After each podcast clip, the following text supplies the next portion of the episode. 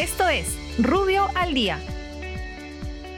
Buenos días, soy Raúl Campana, abogado del estudio Rubio de Guía Norman. Estas son las normas relevantes de hoy miércoles 13 de enero del 2021. Economía y finanzas. El Ministerio de Economía y Finanzas aprueba la tabla de valores referenciales de vehículos para determinar la base imponible del impuesto al patrimonio vehicular correspondiente al ejercicio 2021 impuesto que es aplicable respecto de los vehículos cuyo año de fabricación sea del 2018 al 2020. Energía y minas. El Ministerio de Energía y Minas califica como fuerza mayor y causal de modificación de concesión invocada por empresa eléctrica a la restricción de tránsito en carretera vía Ambos San Rafael debido a intensas lluvias, rehabilitación de las vías y retraso en los trabajos de Provías Nacional.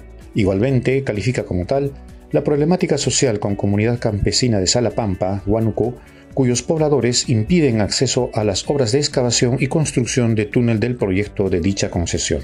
Municipalidad de Lima. La Municipalidad Metropolitana de Lima aprueba el procedimiento de notificación electrónica tributaria en el Servicio de Administración Tributaria SAT, el mismo que entrará en vigencia a los 30 días hábiles contados a partir del 14 de enero del presente.